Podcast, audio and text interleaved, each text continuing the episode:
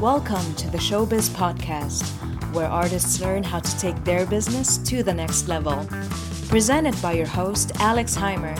Sponsored by Neustadt Kultur. What's up, guys? Welcome back for another episode. Today, I want to discuss something very recent with you guys.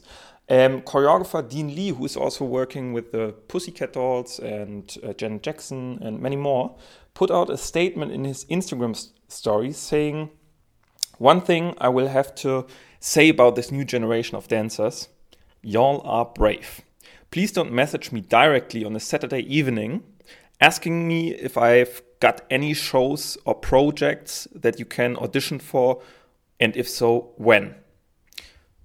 It went on further and there were more details, but this is the main topic basically. And um, I want to discuss this from various standpoints so that you can form your own opinion um, or build your own opinion and then decide what to do. First of all, I don't want you to be afraid to reach out to people just from hearing or reading this, especially after so many people reposting this statement. It's just the how that is so important. Don't be rude. Don't don't do it like like he um, was referring to. That's just not a nice method when you don't know um, somebody and then you just want to take immediately. Of course, you first have to build and um, and invest into a relationship. You have to get to know people before they can trust you and will provide you uh, or will provide any opportunities to you.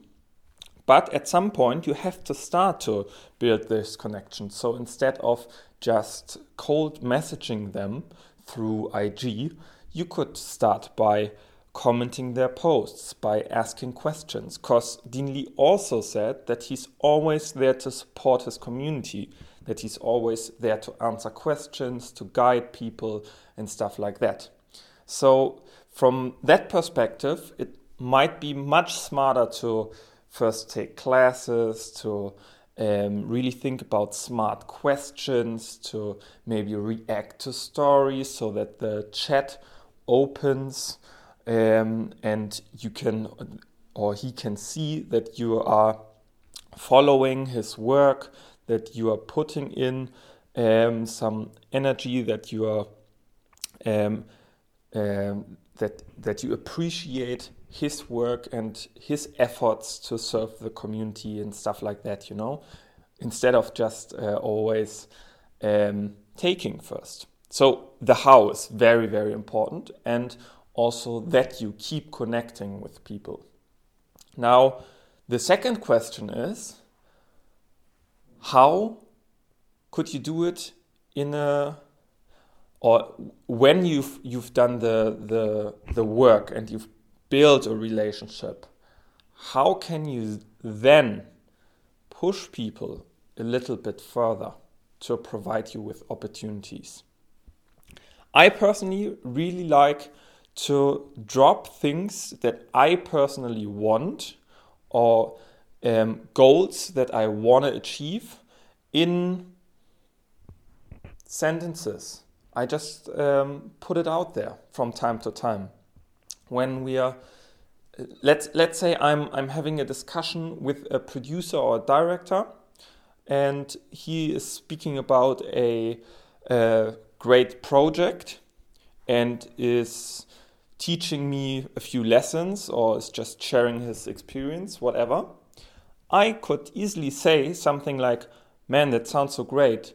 Then I could uh, could ask certain questions like, "How was this? How was that?"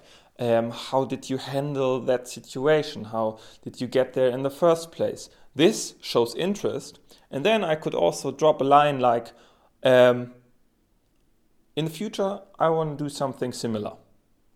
Or um, it would be great to do something, something similar in the future. And so you, you let that person know, but without putting too much pressure on them but by them knowing your goals also, they can then decide for themselves when it's the right time to provide you with an opportunity. But if you don't talk about your goals at all, they could also just think that you're a um, performing artist who is doing it for the sake of fun or because it's your hobby.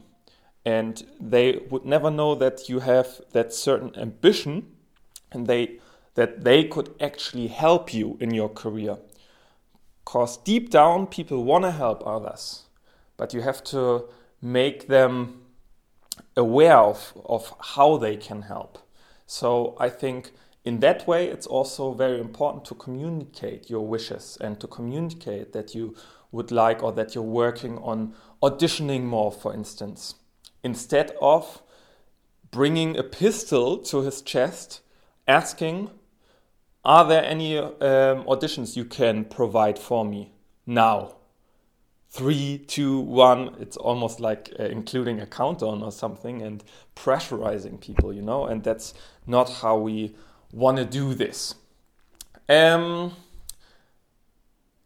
anything, anything else to add? Yes, of course. Um, at some point, you also always have to bring a connection into real life. Usually, it's very, very tricky to do this all online.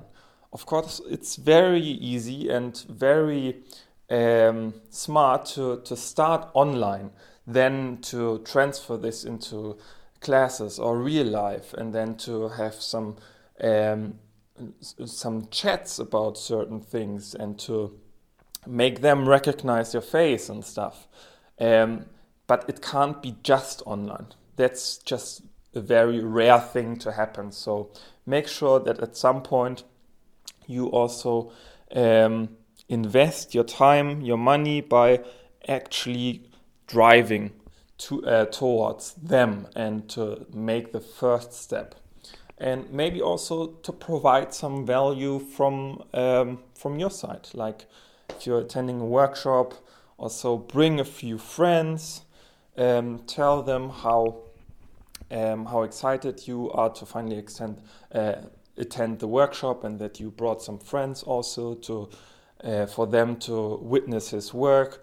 Something like that. That's actual value that you could be adding. And there are a million other ways how you even if you don't have jobs yet can provide value to other people you just have to um, dig deep into this process and really figure out what it is that you are good at. And um, yeah, we help our coaching clients to do that.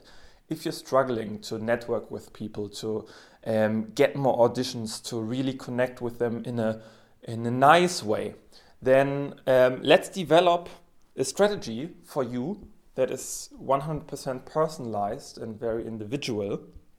And head over to www.showbiz-coaching.com to book your free consultation so we can see where you're at, what you're aiming for, and how to get there eventually. That's it for today. I meet you for another episode. Until then, bye bye.